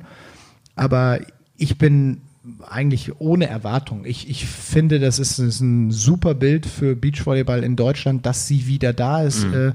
Äh, äh, sie spielt ja jetzt natürlich auch in einem anderen Wettbewerb. Also Laura Ludwig, ihre Ex-Partnerin, ist auch da, aber sie spielt, Laura spielt im Top-Teams-Wettbewerb und sie ist auf dieser Road to Timmendorf und äh, vielleicht bin ich da auch ein bisschen parteiisch. Also äh, ich würde ihr das, wenn sie es irgendwie schaffen könnte, würde ich ihr das schon wünschen, dass sie dieses Ticket bekommt. Ähm, ich würde es auch allen anderen wünschen, aber für sie würde es mich schon freuen. Der Jules hat ja jetzt schon wieder alles gesagt, ne? Kann ich ja nichts hinzufügen. Ein bisschen aber lang wieder, ja. ja, ja. kurz, kurz, kurz. Also sie wird spielfähig sein, da bin ich mir auch ganz sicher. Und ob sie körperlich durchkommt, ist die Frage. Genau, und das wäre jetzt so meine Frage. Wie brutal ist das? Wie, wie viel Risiko gehst du da jetzt? Ich meine jetzt nicht körperlich, sondern einfach so auch so für dich weil ja auch alle auf die schauen. Hast du ja gesagt, so am liebsten hätte der WDR sie schon mit dem Helikopter eingeflogen. Natürlich schauen dann alle. Das wird immer Kira Walkenhaus sein. Das wird immer die Olympiasiegerin sein. Und das, das wird auch erstmal ausgeblendet, dass daneben ihr eine 18-Jährige steht. So. Und dass du dann, jetzt sind wir wieder bei einer sehr langen Frage, aber trotzdem, dass du natürlich jetzt von nicht null, aber körperlich ganz wenig machen konntest, bedingt durch diese Kita-Situation, jetzt auf mal in drei Spiele am Tag gehst. Ist das nicht, ist das nicht Wahnsinn? Ich glaube, zum einen lebt natürlich Kira auch ein bisschen davon, von ihrem Namen. Das, äh, den nutzt sie ja auch und deswegen, äh, ich glaube, sportlich äh, steht sie da drüber. Sie ist Olympiasiegerin und trotzdem wird sie ein bisschen aufgeregt sein beim ersten Spiel. Und das ist doch das Schöne, dass das niemals weggeht. Also ähm, ich mache mir da keine Sorgen um Kira, die kriegt das schon hin. Ja, ich glaube, man muss es auch nicht so aufladen. Also die Gedanken, die wir entwickeln, von außen drauf geschaut, sind ja wiederum auch ganz andere. Vielleicht ist sie auch einfach nur wieder froh, Beachvolleyball zu spielen. Und weil sie Kira Walkenhorst ist und äh, dieses Standing oder auch diese Leistung oder dieses Niveau letztendlich früh ab, schnell abrufen kann, startet sie halt gleich bei diesen Wettbewerben. Aber ich bin mir sicher, dass sie diese Freude, die sie dort zeigen wird, genauso auch schon im Training erlebt. Also das ist ja das, weshalb sie auch wieder zurückgekommen ist, weil sie irgendwo dann doch gespürt hat und gefühlt hat, dass da noch viel Liebe und Energie für diese Sportart übergeblieben ist. Okay, dann schauen wir nochmal ganz kurz aufs Konzept. Also die ersten Tickets Road to Timmendorf sind ja beim ersten Damenturnier vergeben worden. Will heißen jetzt im Ranking, also die ersten sind oben raus, das heißt von unten wird nachgefüllt, die nächsten werden da aufgefüllt. David, kannst du uns das noch genauer erklären? Ja, du hast das auch schon wieder gut erklärt. Gut, also, ne? genau. Und dann äh, gibt es auf der anderen Seite noch dieses Top-8-Turnier wieder. Ja, genau, das nennt das sich Top-Teams-Turnier. Das Top ich auch gelernt. Teams-Turnier, ja. okay. genau, weil mhm. das wären jetzt zwölf. All die ähm, drei, die sich schon qualifiziert haben, plus eine Wildcard, nehmen dann sozusagen, spielen dann ein Zwölferfeld und es wird auch keine drei Spiele geben an einem Tag. Das mhm. ist das Schöne. Ähm, es gibt noch eine Hotelnacht mehr für die Top-Teams. Ja. Äh, da wurde nachjustiert. Man lernt ja auch dazu, selbst als Verband. Ist selten, ich weiß, aber ähm, vielleicht sind das ja die neuen Zeiten dann so langsam. also wir, wir und, haben hier, äh, ich gucke in meinen Kalender, wir haben noch den 27. oder? Also ja. du hast noch eine andere Funktion. Ja. Hast du dich eigentlich arbeitslos gemeldet zwischendurch? ja, ganz arbeitslos war ich nicht, insofern. Glaube ich auch. Ja. Anouk Vergier-Debré und Joanna Heidrich waren die Gewinnerinnen des ersten Top Teams, Top 8 Turniers auf jeden Fall dann in Düsseldorf. Gibt es wieder ein internationales Team, das mit am Start sein wird? Ja, gibt's, aber wir verraten noch nicht wer. Ah, okay, aber Spannung, Spannung, Spannung, Spannung. Okay, finde ich gut. Ich Voll. weiß auch nichts. Also ich, ich ja. habe ja hier meine Rolle, alles auszusprechen, was ich weiß, aber ich äh, weiß tatsächlich auch nicht mehr. Vorfreude ist noch da. Keiner sagt was, okay, ja, gigantisch. auf das Eventgelände am Stadion? Nein, ja, ich meine, auf, den, auf den Sport auf jeden Fall. Also oder noch, noch keine Lagerkoller. Und die Bordsteinschweibe, was übrigens der Snackwagen ist. Ist sie gut? Die ist wirklich gut. Ja. Okay. ja. Gibt auch veganes Essen, alles. Alles, was man braucht. Ja. Thema Ernährung wird sicherlich auch nochmal ein Überthema sein. Wenn ihr wollt, wird das gleichzeitig jetzt die, nicht Überthema, sondern Überleitung zu dem Überthema. Und wir haben uns überlegt, in dieser Folge soll das Überthema Moral sein. Moral im Sport. Wann ist man wie moralisch und was kann der Leistungssport ja einem auch für das Leben mitgeben in Form von Moral? Wie, wann bin ich wie moralisch und äh, ja, wie, wie lebe ich es vielleicht auch weiter? Ich habe mir mal diese, diese Definition mal rausgeschrieben, die ich mal versuchen möchte, fehlerfrei vorzulesen. Und zwar Moral ist die Gesamtheit von ethischen, sittlichen Normen, Grundsätzen, Werten, die das zwischenmenschliche Verhalten einer Gesellschaft regulieren, die von ihr als verbindlich akzeptiert werden. Das ist Moral. Julius, hm. du bist ja letzte Woche so mal an mich rangetreten, da warst du irgendwie gerade zu Fuß in irgendwelchen Straßen unterwegs, hast gesagt, wir müssen über das Thema Moral mal sprechen. Was hat dich da getrieben? Ja, es ist letztendlich auch etwas, äh, was, was man ja, vielleicht so als, als Side-Aspekt in der Karriere irgendwann mal erlebt. Also ähm, für mich war es, man, man traut es mir vielleicht nicht zu, äh, ich war tatsächlich oft äh, in meiner Karriere in, sagen wir moralischen Zwickmühlen oder in moralischen Konflikten, also in diversester Art, äh, in Auseinandersetzung mit meinem Partner. Also ähm, wir haben na natürlich in Deutschland sind es immer die Teams, wenn von außen über uns gesprochen wird, haben wir in Deutschland eine hohe Arbeitsmoral. Also Jonas Reckermann zum Beispiel wurde von den, von den Holland, Holländern immer so als ähm, ja, Musterdeutscher, ne? also so ähm, geschätzt und dann fragt ihr, was, was, was ist denn das? Also wieso bin ich das nicht? ähm, aber das, das ist schon etwas, was, was die Deutschen irgendwo ausmacht, Einstellung zur Arbeit und so kann man vielleicht mal den Einstieg wagen, dass man auch die Dinge rausstellt, die in Deutschland sehr, sehr gut sind. Und Arbeitsmoral wäre da zum Beispiel mal etwas, was, was so den, ja, was so den Einstieg geben könnte. Aber ähm, du, du hast in deiner Karriere, in der Auseinandersetzung mit deinem Partner auch mit der Auseinandersetzung mit dem Gegner, mit dem Wettbewerb, inwiefern, wie viel gehe ich ein, wie, wie definiere ich Siegen, mhm. ähm, würde ich da über Leichen gehen, auf gut Deutsch, äh, ganz, ganz viele Themenfelder, wo du in Konflikte kamst und, und die ich dann auch gespürt habe und wo ich mich dann auch in meiner Karriere hin ähm, auf dem Weg nach oben total verändert habe und auch, auch Verhaltensweisen an den Tag gelegt hat, die ich, die ich natürlich befremdlich finde im Nachhinein, aber auch irgendwo speziell, weil dieses Leben als Leistungssportler was mit dir macht, wo du auch denkst, wow, es ist krass, dass du dich so verhältst. Ja, Moral und Leistungssport äh, haben schon ihre Schwierigkeiten, ne? wenn es darum geht, unbedingt zu gewinnen, weil es ja am Ende das ist, was zählt. Das macht schon was. Da gehst du schon irgendwie an, an Grenzen manchmal. Also keine Ahnung, ich habe es erlebt ich musste mal jemandem anders quasi dann den Partner quasi äh, wegnehmen kurz vor der Saison, weil mhm. sich mein Partner äh, verletzt hatte. Das ist dann sicherlich nicht zu 100 Prozent moralisch, aber ist letztendlich leistungssporttechnisch konsequent. Ja, und dann muss man sich halt die Frage stellen, wie weit geht das? Wie weit gehe ich persönlich? Ja, oder keine Ahnung, welche, ja, welche Dinge bin ich bereit im Spiel zu tun, um alles dafür zu tun, zu gewinnen? Also da kann man ja schon Mittel wählen. Natürlich gibt es irgendwie Regeln, die stehen vollkommen fest. Aber es gibt ja auch noch so ein paar Übergänge, sag ich mal, wo man sie dann. Grauzonen. Grauzonen, ja. genau. Ist das, äh, ja, und ich glaube, das ist dann am Ende auch eine persönliche Entscheidung. Also. Ich fand es auch gerade eben schon total spannend, was du gesagt hast mit Arbeitsmoral. Also damit würde ich sagen, also ist man ja nach dem Leistungssport in jeglicher Hinsicht, also so, so auch getrieben. Nimmt man diese Arbeitsmoral, diesen Fokus, diese Akribie, diese Bereitschaft, über Grenzen zu gehen, auch in andere Bereiche mit und muss man an jeder Stelle auch immer der Beste sein, weil im Sport möchte man natürlich immer der Beste sein oder, oder, oder kann man das auch irgendwie loslassen oder kann man sich davon reflektiv auch distanzieren? Ja, ich glaube, Arbeitsmoral wird ja immer so so ein bisschen so plakativ äh, betrachtet, so wie, wie, inwiefern, wie viele Stunden trainierst du? Bist du morgens pünktlich bei der Arbeit? Ähm, äh, setzt du das in deiner, auch in deinen persönlichen Prioritäten oben an? Ist dir das äh, so wichtig, dass du andere Dinge unterordnest? All diese Dinge, ich glaube, ähm, an die kommst du relativ schnell, wenn du, wie ich und David ist ja auch ein ähnlicher Typ, ähm, körperlich vielen unterlegen bist, ähm, nicht die besten Voraussetzungen in deinem Umfeld hast, dann dann musst du natürlich in anderen Dingen äh, sehr, sehr gut sein. Ich glaube, äh, von uns beiden hat, hat nie irgendwie ein Trainer gesagt, boah, der ist aber talentiert.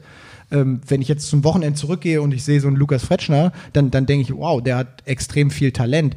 Ähm, Talent wird bei uns ja aber immer äh, ja so auf, auf Spritzigkeit, lange mhm. Arme, bringt körperlich viel mit, Spielverständnis, Spielwitz und sowas. Ähm, äh, es gehört aber auch eben diese, diese Arbeitsmoral und, mhm. und, und das, das Verständnis, ja, Verständnis, Leistungssport dann auch als Job zu sehen, so wie jeder andere das auch hat, wo er mal morgens äh, jetzt aus Köln äh, im November ins Auto steigt und weiß, ich stelle mich jetzt eine Stunde 15 in den Stau und in Düsseldorf ist mein Arbeitgeber. Ich finde das auf gut Deutsch total beschissen, mhm. aber ähm, ich will und habe den Anspruch, Anspruch an mich, dort dann eben mein Bestes zu geben oder ich habe dort ein Team oder was auch immer. Und das ist ja im, im Leistungssport genau das Gleiche.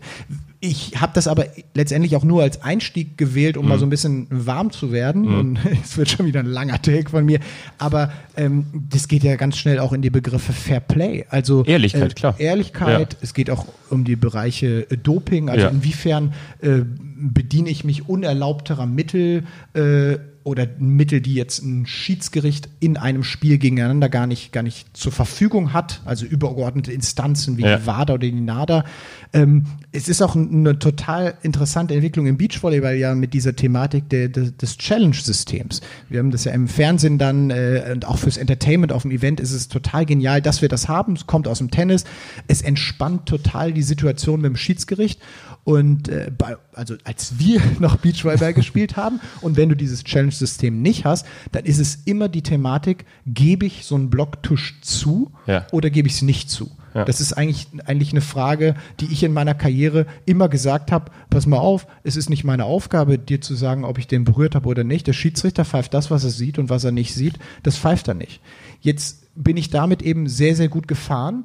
Wenn du aber gegenüber stehend einen Kollegen hast, mit dem du unfassbar viel Zeit, also Kollegen, Konkurrenten hast, den du aber äh, vielleicht persönlich sogar magst, mit dem du oftmals im Trainingslager essen warst, den du äh, verstehen kannst, wo du auch seine persönliche Vita kennst, ähm, und du merkst dann irgendwann, äh, scheiße, ich lüge den an.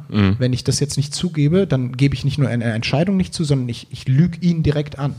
Und äh, wenn du das dann jetzt noch hochdrehen willst, dann kann das passieren, dass das in einem Olympiafinale beim Spielstand von 14 zu 13 ist. Also mittlerweile kannst du vieles auflösen, aber du wirst immer diese knappen Entscheidungen haben, wo halt die Frage ist, aus was für einem Holz ist ein Spieler geschnitzt. Und ich habe es eigentlich immer bewundert, dass es Typen gab, wie ein Sebastian Fuchs zum Beispiel, der hat immer alles zugegeben. Ähm, Ich meine, wir sind, wir sind ja in Deutschland in der glücklichen Lage, dass wir, sag ich mal, nicht so existenziell davon abhängig sind, womöglich, ne? Von Ja. irgendwie, wenn ich das Spiel gewinne, dann habe ich noch ein bisschen mehr Dollar auf dem Konto. Das macht es natürlich dann auch ein bisschen leichter. Aber das ist dann, glaube ich, die Frage, wo es auch wirklich schwierig ist. Es ist am Ende dann doch irgendwie, also du spielst dann quasi ja für dein eigenes Portemonnaie oder halt vielleicht auch, wenn du in anderen Ländern wohnst, dann ums Überleben. Wenn ich da Ja, kurz ein einhaken darf. Genau, aber genau dieses Thema hatte ich Anfang des Jahres mit Arne Gabius. Ich bin ja auch sehr äh, laufinteressiert, laufe ja selber auch sehr gerne und mache hin und wieder auch Beiträge über Leichtathleten, über Marathonis, über Halbmarathonis und da sind wir Anfang des Jahres im Höhentrainingslager in Kenia gewesen und natürlich hat Kenia auf der einen Seite den Ruf, eben die Wiege des Laufens zu sein, auf der anderen Seite eben auch Ranken um Kenia auch immer wieder Dopinggeschichten. So, und natürlich sind wir alle für den fairen Sport. Also das ist, glaube ich, die Voraussetzung auf jeden Fall hier bei uns am Tisch. So, du hast aber die Situation, da sind wir nämlich genau, was du gesagt hast, vielleicht, dass du zu Hause ein krankes Kind hast oder du hast irgendwie jemanden und selbst wenn du gesunde Kinder hast, aber du weißt ganz genau, wenn du das Geld und du hast nur diese eine Patrone, wenn du das Geld mit deinem sportlichen Erfolg nicht einspielst, dann können deine Kinder nicht auf die Uni gehen, dann können deine Kinder nicht mal zur Schule gehen, dann werden sie nicht lesen und schreiben lernen, dann werden sie nie die Möglichkeit haben, sich aus dieser Bubble, in der du da aufwächst, zwischen Wellblechhäusern und roter Erde äh, herauszukommen. Und äh, Klar, dann, dann bist dann- du in einer anderen moralischen Situation. Na Ne? klar, äh, aber das ist ja jetzt nur eine Seite der Medaille. Ja. Auf der anderen Seite belügst und betrügst du halt, wenn du dann zu Dopingmitteln greifst oder Klar. auch zu ähm, ja, unerlaubten weiteren Möglichkeiten. Es Mhm. gibt ja dann auch äh, ja nicht nur die Thematik Doping, sondern auch, auch weitere Möglichkeiten, dir Vorteile zu Ja. erarbeiten. Äh, du belügst und, und ja, äh, zerstörst auf der anderen Seite auch Entwicklung, dass du jemandem halt etwas wegnimmst. Es gab ja gerade die Situation, Jennifer Oeser hat, hat einen Post abgesetzt, hat mich nochmal total zum Nachdenken angeregt. Ähm, die hat, glaube ich, von einem großen Wettkampf WM oder so war es, äh, eine Medaille jetzt nachträglich bekommen. Ja, ja. Äh, die hat ihre Karriere schon lange beendet und die hat dazu genau das gesagt, wie es halt eben auch ist. Sie, sie hätte damit gar nicht mehr gerechnet und äh, für sie, wenn du äh, ihre Zeilen liest, äh, weißt du genau, wie sie sich fühlt. Äh, diesen Moment zu genießen, eine Ehrenrunde äh, laufen zu können und, und du weißt andererseits auch, keiner in Deutschland oder in vielen Nationen kann da für immer von aussorgen. Dem nimmst du natürlich letztendlich, äh, ja, eigentlich reißt du ihm das Sportlerherz raus und zerstörst ihm da etwas, für das er sein Leben geopfert hat. Und dann ist es, finde ich, schon wieder dieser moralische Kniff zu sagen, ähm, klar, ich kann kann das nachvollziehen, dass da der Schritt zu Doping ganz, ganz äh, schnell kommen kann. Auf der anderen Seite betrügst du aber äh, letztendlich die ganze Welt. Absolut. Es gibt ja auch nicht umsonst die Hörfunkreportage, die wir auch schon mal eingespielt haben. Damals beim Olympiafinale von London ist der Ball im Aus, ist er nicht im Aus. Wenn wir jetzt zu 100 Prozent wissen, ähnlich wie beim Wembley-Tor, wenn wir zu 100 Prozent wissen, der Ball ist so nicht zu euren Gunsten gelaufen und du könntest jetzt im Rückspiegel sagen, okay, und äh, dann hätte sich mein Leben möglicherweise ganz anders entwickelt. Vielleicht wäre ich möglicherweise nie Olympiasieger geworden. Ich hätte vielleicht auch vieles an, an, an Dingen, die ich mir erarbeitet habe, zumindest danach jetzt, ja, weil du ja Olympiasieger geworden bist, ähm, auf die hätte ich verzichten müssen, weiß nicht, vielleicht auch Werbeverträge, TV und so weiter und so fort. Würdest du äh, zurückgehen und sagen, ich würde das gerne nochmal korrigieren, wenn du es wüsstest, dass es eben sozusagen zu eurem Vorteil entschieden worden Da, ist? darf ich eine Frage dazu stellen? Stimmt das wirklich, dass äh, Jonas dich gegriffen hat und auf den Abdruck geschmissen hat? Ja, Und also der ist hat das das, hat das versucht. Ja, ist, ist eine gute Frage. Ähm, aber äh, lassen wir eins beim anderen. Ja. Also äh, wir können das ganz kurz machen, äh, dass eben das Schiedsgericht eine, eine Entscheidung getroffen hat und der Schiedsrichter hatte alle Möglichkeiten, diese Entscheidung zu überprüfen ähm, und hat ähm, nach Absprache mit dem zweiten Schiedsrichter, hat der erste Schiedsrichter den Ball als als ausgegeben und aus meiner Sicht war er auch im Aus, auch wenn meine Sicht als Spieler so war, dass ich diesen Ball ja bekommen wollte. Also ich war als Abwehrspieler äh, mal wieder ein bisschen falsch positioniert, habe meinen rechten Arm rausgestreckt und der Ball, ich wollte ihn bekommen, bin nicht dran gekommen und äh, der Ball ist dann aus meiner Sicht auch im Aus gewesen. Super knapp und ich habe danach auch versucht, das mal über so ein HD-Bild aufzulösen. Das lässt sich nur bedingt darstellen, aber äh, und ich bin total froh darum, dass es für mich so eine klare Situation ist, dass der für mich mit allem, was ich über diesen Ball oder das Spiel denke, dass der Ball aus war. Viel schlimmer wäre es für mich gewesen, hätte ich den Ball minimal berührt und die ganze Welt hätte es gesehen. Und was hätte ich gemacht? Ich hätte halt gelogen. Hundertprozentig hätte ich gesagt, nein, nein, nein, nein, nein, nein, nein. So wie ich es immer gemacht habe. Ähm, Aber da, da würde ich dich, hm? ja? Ja, da, da würde ich dich in Schutz nehmen tatsächlich an der Stelle. Ich, ich finde das noch nicht unmoralisch, weil ich denke, es gibt genau die Schiedsrichter, die dafür zuständig sind und es ist dann irgendwie auch Teil des Spiels, also Teil des Systems, dass das auch irgendwie dazugehört, dass der Ball dann auch gesehen werden muss. Natürlich. Warum ist das nicht Äh, Verletzung des Fairplays? Ja, Ja, es ist Verletzung des Fairplays, Ja. aber, aber letztendlich ist ja Es ist halt innerhalb der Verletzung Regeln. des Fairplays, auch wenn ich äh, gegenüber äh, äh, Alisson auftrete und ihn wüst beschimpfe, dann Mhm. kriege ich dafür eine Karte, aber dann verliere ich ja in dem Sinne nicht das Spiel. Ist part of the game sozusagen. Naja, Genau, also und, du äh, solltest Fairplay jetzt nicht.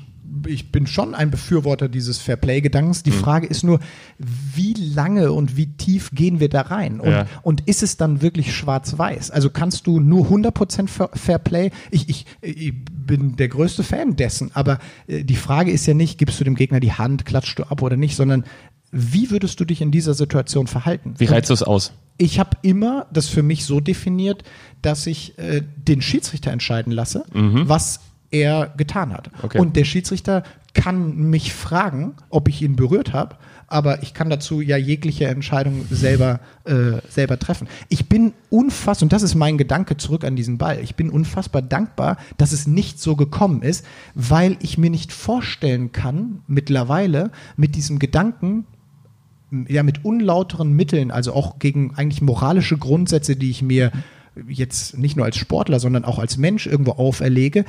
Aber noch viel mehr kann ich mir äh, das nicht vorstellen, dass es gedopt. Also wirklich, ich Das- das weiß genau die ganze die- Zeit, die- ich habe Ja. jahrelang betrogen oder bin in einem System groß geworden, in dem ich vielleicht noch schlimmer über ein System dahin gebracht wurde. Ich kann mir nicht vorstellen, dass das jetzt für mich möglich ist, an diesen Moment zurück, äh, mich daran zurückzuerinnern und glücklich einzuschlafen. Ich kann es mir nicht vorstellen, Hm. dass, dass das schön sein kann, weil du dein Leben lang dieses reine, klare Gefühl, wow. Und ich finde, da ist genau die. Trennschärfe, zu sagen halt auf der einen Seite, ähm, es ist sozusagen part of the game, dass das ein Schiedsrichter zu sehen hat, aber dann wirklich vorsätzlich mit Doping sozusagen äh, die Idee des Sports zu zerstören, sich Vorteile zu verschaffen. Und damit meine ich jetzt nicht, dass man auch mal irgendwie eine Regel bis an die Grenze und mal vielleicht auch beim Schiedsrichter nachfragt oder auch mal irgendwie, wenn du Emotionen zeigst, ist es ja im Prinzip auch so ein ja, Überpowern des Gegners. Also das finde ich alles vollkommen in Ordnung, Ja, genau. aber ich glaube halt dann, wenn du wirklich dir unlauteren Vorteil, dann äh, ist es wirklich unmoralisch und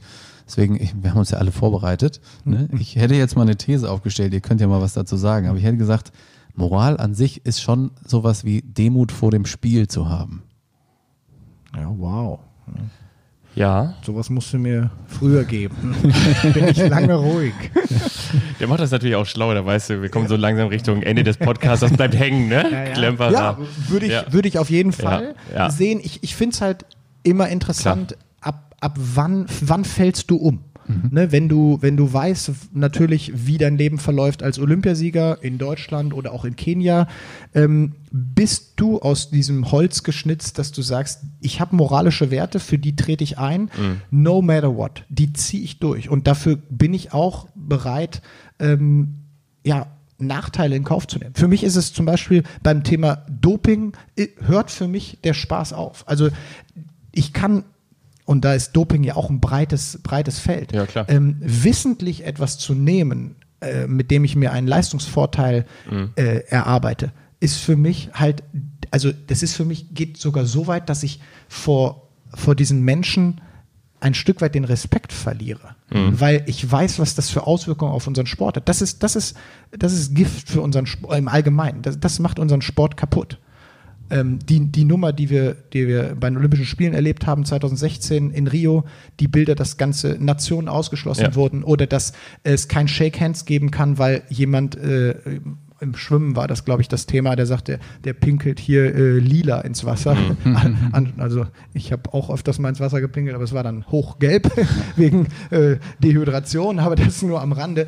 Aber diese Situation, da, wa- was da passiert, das ist, das ist tot für unseren Sport. Weil, weil da, da wird dann wirklich eine Grenze überschritten. Die Frage ist nur immer, wo, wo definierst du sie dann für dich? Ja, Genau, ich würde ja. ich würd auch gerne mm, im Prinzip ein Plädoyer dafür halten, weil ich äh, moralisch gewinnen zu wollen. Weil ich finde, wenn du unmoralisch versuchst zu gewinnen, dann ist das eigentlich immer so ein bisschen Mängelverwaltung auch. Also du versuchst da irgendwie deine eigenen Schwächen durch was anderes auszugleichen. Ich finde, man sollte sich eigentlich eher dann proaktiv mit den Schwächen auseinandersetzen. Und ich glaube, es ist halt einfach die nachhaltige Strategie, zu versuchen, es wirklich moralisch zu schaffen, es sozusagen aus der eigenen Stärke heraus zu agieren, irgendwie mit Haltung und Selbstbewusstsein an die Sache ranzugehen und ja, weil ich, also wenn ich das auch so in die Richtung, wie möchte ich, also wir wollen ja was mitnehmen hier vielleicht auch, ne, äh, aus diesem Podcast, äh, zu sagen, wie werde ich dann echter Wettkämpfer? Und da möchte ich mich doch durchsetzen und integer gewinnen. Und ja, ich finde, das ist dann irgendwie so die nachhaltige Strategie an der Stelle.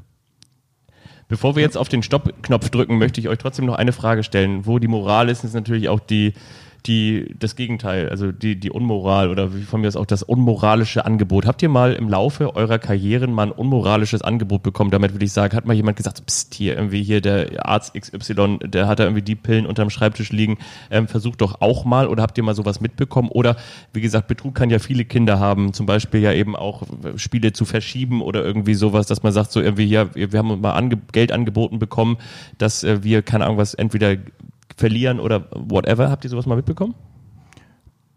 Also, dass Gerüchte auch im Beachvolleyball oder im Volleyball kursieren, das habe ich immer mitbekommen. Ich, ich war jetzt selber an sowas natürlich nie beteiligt. Ja. Ähm, was es dann, wa- was, ich hoffe, es ist verjährt. Also wir haben dann oftmals schon so, so Themen gehabt, dass, äh, dass wenn so ein Spiel um Platz drei anstand und wir irgendwie dann, dann also jetzt doch irgendwie keinen wirklichen Bock mehr hatten, weil wir beide aus dem Halbfinale raus und kurze Zeit und äh, das von der Periodisierung passte nicht, dann haben wir ähm, die Spiele oftmals dann so gestaltet, dass der eine zum, äh, ja, ja, zum Spielbüro gegangen ist, hat gesagt, ich bin verletzt. Ähm, einer musste dann in dem Sinne das Spiel nicht antreten, der wurde Vierter und wir haben dann das Geld geteilt. Also das hoffe ich einfach mal, dass das, ver dass das ver verjährt ist äh, und der Veranstalter mich jetzt nicht in Regress nimmt. Aber die äh, Thematiken, dass, ähm, dass das kulturelle Unterschiede bei uns natürlich gibt, ähm, wo teilweise auch Preisgelder, die verdient wurden, einfach an den Verband gehen und gar nicht an den Athleten. Ähm, Gerade so im Bereich äh, der kubanischen Teams, die ja zu, zu meinen Zeiten dann oftmals zugegen waren, ähm, da gab es schon immer wieder Angebote, die waren sportlich so überragend, dass sie qualifiziert waren. Und das habe ich mitbekommen. Ich habe aber in dem Sinne auch jetzt keine Beweise. Also ich Ja. habe das nur gerüchteweise vernommen. Ich war bei solchen Gesprächen nie dabei. Gott sei Dank, weil ähm, das auch eine Thematik ist, dass du ja als junger Spieler auf die Tour kommst, wo du so moralische Werte ähm, sicherlich angelegt bekommen hast, aber die, die, die Konsequenzen dessen, was passiert, wenn du sie nicht weiter lebst, ähm, ja noch nicht ganz begreifen kannst. Also ähm, ich glaube, das ist schon auch immer ein Prozess, der da, der da stattfindet. Aber um so dann zu sagen, nein. Ja, ähm, ich war schon mal ein bisschen näher dran. Also ich glaube, es war tatsächlich nicht ganz ernst gemeint und kein wirklich konkretes Angebot, aber äh, an mir ist schon mal jemand vorbeigelaufen und hat gesagt, wie wäre es denn, wenn ihr nicht so gut spielt im nächsten Spiel? Wirklich, ja? Ja, tatsächlich. Also insofern, ähm, Wie stellt man sich das denn so vor, so ein, so ein, so ein Danny DeVito-Typ, so Hawaii-Hemd aufgeknüpft bis zum Bauchnabel, Sonnenbrille. nein, es war ohne, Strohhut. es war äh, ohne Mittler tatsächlich, aber ähm, es ist dann auch nicht dazu gekommen Mhm. und ähm, am Ende hat sich, glaube ich, für beide dann in Wohlgefallen aufgelöst. Ne? Also, aber klar, ähm, das, da wird man dann mit Moral und moralischen Fragen auch äh, konfrontiert, definitiv. Du, du hast es ja auch immer mal wieder, dass es auf der Hand liegt. Deshalb äh, ist bei den Beachvolleyballern ja immer so dieser große Kampf um, um den Spielmodus. Ne? Mhm. Also wir haben ja immer das Thema, spielen wir in Gruppen oder das alte Modell Double Out. Dann gibt es in den Gruppen dieses äh, Modified Pool Play. Das von außen finden das viele vielleicht äh, seltsam, warum, warum spielen die das so, aber diese, dieser Modus, wie du spielst, ist eigentlich immer darauf aufgebaut, dass du kaum oder keine ja, Manipulation zulässt. Äh, ich glaube, da machen sich wenige Gedanken drüber, wenn du das natürlich jetzt mal so als als Hobby-Beachvolleyballer lernst, dann spielst du einfach einen Modus, der, der irgendwie passt, wo der fair ist und so. Und die Gedanken dann im oberen Spektrum sind natürlich mal ganz andere. Ne? Also werden Ich meine, du hast das doch selbst erlebt, glaube ich, ne? bei den äh, Olympischen Spielen in Peking. Wenn Ja. ihr euer letztes Spiel deutlich 2 zu 0 verloren hättet, Ja, wärt ihr sicher weiter gewesen. Und komplett. ich meine, ihr Ja. hattet bis zu dem Zeitpunkt vielleicht nicht das beste Turnier gespielt, hattet aber eigentlich eine riesen Saison gespielt, wärt absoluter Medaillenkandidat gewesen. Aber weil ihr versucht habt zu gewinnen, und ich glaube nur 2-1 gegen die Holländer gewonnen habt, äh, seid ihr dann raus gewesen. Also auch eine abstruse Situation. Deswegen ist es wirklich wichtig, sich über Spielsysteme lange Gedanken zu machen.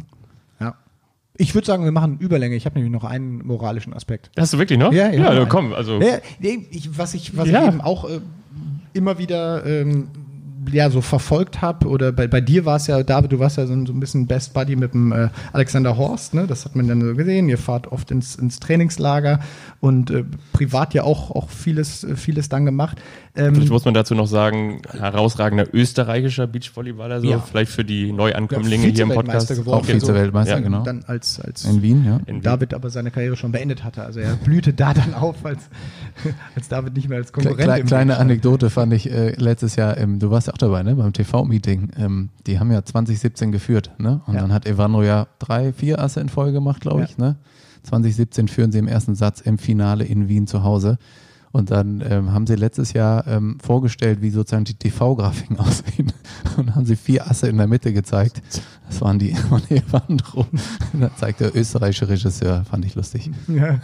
Da hat sich waren sehr mit drüber gefreut. Ne? Ja. Naja, also war ein hartes, hartes Spiel, also gar keine Frage. Aber ähm, ich hatte zum Beispiel immer so eine, so eine innerliche Zerrissenheit. Ähm, ich, ich war jetzt so, wie ich natürlich Beachvolleyball gespielt habe, also gegen den Gegner etc., äh, hohes Maß an Aggressivität im Spiel. Ähm, da, da machst du dir jetzt per se ja nicht viele Freunde. Ähm, so, so, es gibt sympathischere Typen als mich, definitiv. Ähm, David ist zum Beispiel einer, der Ja, auf dem Feld auch nicht unbedingt. Nee, aber ähm, für, für mich war es, also ich würde jetzt mal ein Plädoyer für mich selber ich war, bin per se kein Arschloch-Typ. Also ich bin auch daran interessiert, mit Trainingspartnern, die du hast, mit denen du viel Zeit verbringst, auch abends mal zusammenzusitzen. Und die interessieren mich auch, wie es denen privat so geht. Wir haben eine Vorbereitung zum Beispiel auf die Olympischen Spiele in den Jahren äh, oftmals mit einem holländischen Team gemacht, Nummerdor Seul, also Reinder Nummerdor sollte jedem ein Begriff sein und mir war er, weil er äh, jemand war, der aus dem Hallenvolleyball kam. Ich wollte selber eine Hallenvolleyball-Karriere starten. Der war für mich so der, ja, der Prototyp des, des Hallenvolleyballers. Ähm, ein sensationeller Spieler, eine super Karriere in der Halle hingelegt, dann mit seinem Buddy Richard an den Strand gewechselt. Also eine, eine tolle Story, die waren Sympathieträger, sind es immer noch. Und, äh, Ich fand das die ist auch einer- super. Im allerersten Spiel haben wir noch gegen die gewonnen, danach 40 Mal in Ja. Folge verloren, glaube Also ich. Aber Ein, okay. ein super Typ. Also Also, 2015 mit Fahrenhaus dann gespielt, ne? Bei der Genau. WM. Hat Auch ein super Turnier ja, gespielt, ne? und was ist ja. er geworden? Ja. Zweiter. Zweiter, ne? Ja, ja, Es auch ist, ist leider, ja. und das zieht sich dann so ein bisschen durch, auf das Thema wollte ich dann Ja. hinten raus. Ähm, also jemand, zu dem du aufschaust, mit dem du dann auch Nähe hast, mit dem du dann auch in Trainingslagern ja abends zusammensitzt und das, das wird dann ja privat. Wir haben ja unsere Familien dann dabei und du bekommst halt mit, geht's einem gut, ist vielleicht ein Familienmitglied gestorben, kommt der zwei Tage später ins Training. Das ist ja, das geht nicht in die Öffentlichkeit, aber das sind ja Momente, wo sich Freundschaften entwickeln, also wo sich auch was fürs Leben entwickelt. Und du kommst aber ja leider dann immer wieder in diese Situation, dass du gegeneinander spielst. Ähm, du, wir haben es ja gerade gesprochen, Nils Ehlers spielt gegen Lars Flüggen. Die wissen natürlich sofort, wenn bei dem einen irgendwie was los war. War der zwei Tage krank? Hat der vielleicht einen, einen Trauerfall gehabt oder was auch immer? Das, das, wir sind ja, sind ja emotionale Du meinst Wesen. gegen Tole Wickler, oder? Oder ja, gegen, jetzt- gegen Lars ich meine Flüggen? jetzt, Aber du meinst jetzt gegen, ja, da war okay. kein Wir wissen, was er meint. Okay, ja, ich wollte nochmal ganz, ja, ja. Ja, ist ab und zu wirr, was ich sage. Aber, aber, ja, aber solche Momente, die, Ja. die nimmst du ja wahr. Und ähm, da, da, das ist ja nicht so, dass sich darüber jemand freut, sondern da fühlst du mit und, und sprichst dein Beileid aus oder was auch immer. Und dann aber hinzugehen, und, und für mich war das immer ein, ein riesen moralischer Konflikt, dann mit Menschen, die ich sehr, sehr gern mag, dann auf dem Feld das Arschloch zu sein und über meine, an meine Grenze äh, zu gehen, dass ich den besiegen will.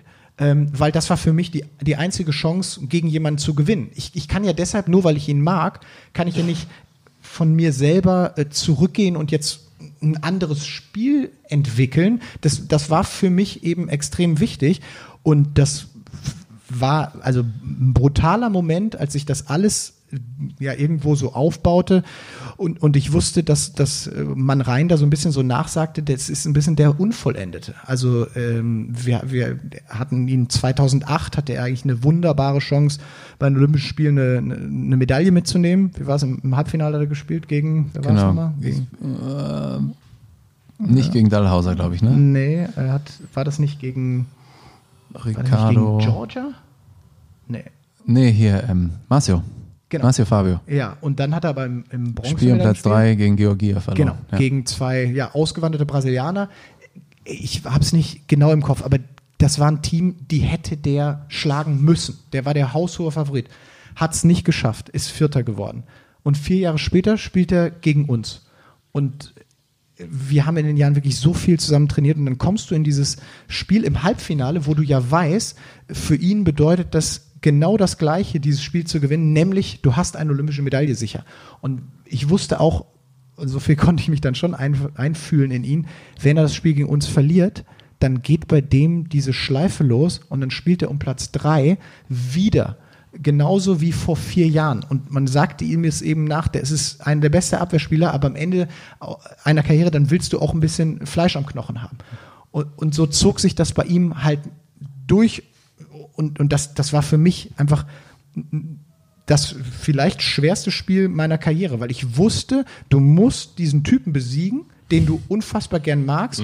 Und du musst ihm wehtun. Ne? Also für mich war, war Besiegen eben über diese Attribute. Ne? Also ich, ich besiege dich, ähm, ne? also ja, so ein bisschen, bisschen Krieg in klar. Anführungsstrichen. Ja, haben den hast ja letzte Woche gesagt, du brauchst ein Ja. Feindbild, um Genau. dich da wirklich voll reinzudenken. Und die Konsequenz aus der Sache war, es ist ein sehr, sehr langer Take jetzt, sorry, war, dass ich versucht habe, keine Nähe zuzulassen zu meinen Konkurrenten und so mich dann auch in Trainingslagern verhalte, beziehungsweise nur zu ganz wenigen ausgewählten Menschen. So per se ja äh, total bescheuert. Du versuchst eigentlich als Mensch, der sich gerne irgendwo hinsetzt, ein Glas Wein trinkt, bisschen quatscht nach dem Training, immer so, okay, nee, nur mit ein, zwei und das, das ist auch so eine moralische Komponente, wo Leistungssport halt einen Aspekt in dir hervorruft, wo du denkst, ey, was ist das? Und am Ende, so gehst du dann auch aus einer Karriere raus und das sind dann, finde ich, schon Schattenseiten des Lebens. Ich ist jetzt nicht so, dass ich keine Freunde habe, aber äh, du, du, du triffst dann auf, auf ja, Karrierebegleiter, Konkurrenten äh, und ich bin aus der Welt raus, die sind noch drin und, und die sehen dich natürlich immer noch so, wie du früher warst. Hey, du hast dich für mich eigentlich ja nie interessiert, warum soll ich jetzt mit dir quatschen? Und ich denke eigentlich, ey, ich mochte dich eigentlich immer. Ne? Ich finde dich, find dich gut und das ist, ist so ein moralisches Ding, wo ich immer wieder drüber nachdenke, was das eigentlich mit dir gemacht hat. Ja, ich finde, wir können jetzt auch die Frage stellen, ob das moralisch ist, dass du mit mir einen Podcast machst, weil du hast immer locker gegen oder gerne gegen mich gewonnen. Also anscheinend hast du mich nicht gemocht früher.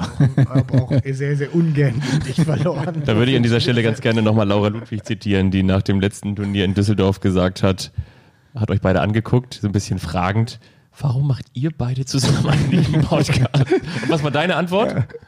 Ja, es war früher. Ja, du hast gesagt, Fabi hat uns zusammengebracht. Fabi hat uns zusammengebracht, genau. Früher war es. Äh, bringt euch übrigens auch gleich auseinander. Eine Sache, die mir natürlich als Außenstehender in dem Sinne ja dann nicht Leistungssportler ähm, auffällt, ist die, die Sache natürlich auch die, dass aber am Ende bei dir auch, Julius, natürlich dann der Wille da ist, aber ja gut, Freundschaft ist das eine, auf der anderen Seite Siegeswille, ich will natürlich den jetzt schlagen. Ich glaube, das ist wahrscheinlich auch etwas, was eben im Leistungssport ganz wichtig ist oder was ihr auch vom Leistungssport gelernt habt, weil in der aktuellen Lebenssituation mit einem Arbeitskollegen, mit einem Freund, du gehst in einen Raum, beide haben Appetit auf ein Stück Kuchen, da steht aber nur noch eins, da wird man ja vielleicht auch sagen, du, pass mal auf, ähm, ich verzichte auch gerne für dich drauf, aber das machst du eben im Leistungssport nicht, auch wenn auf der anderen Seite entweder ein Familienmitglied steht, gibt's ja auch, oder eben dein Kumpel, dein bester Freund. Da verzichtest du dann eben nicht, weil du Leistungssportler bist. Ja, darfst du ja gar nicht. Nein, darfst ja dann. Genau, das sagst du so, aber, aber ja. im, im, Leben wird man ja vielleicht auch mal so sagen, so, ja, ja. mir, mir geht es jetzt nicht nur darum, dass ich immer ne, jetzt den, das Stück Kuchen habe, immer an einstehen, immer als erstes durch die Tür gehe, sondern dass man auch mal sagt, einen Schritt zurück, bitte gerne für dich so. Ne? Ja, also da, da gibt es ja im Beachvolleyball die, die kuriosesten Situationen. Schau dir nur die Lassiger-Brüder an. Mhm. Also was, was, was kann dieser Sport mit dir machen? Also was, was, wie kann der dich verändern?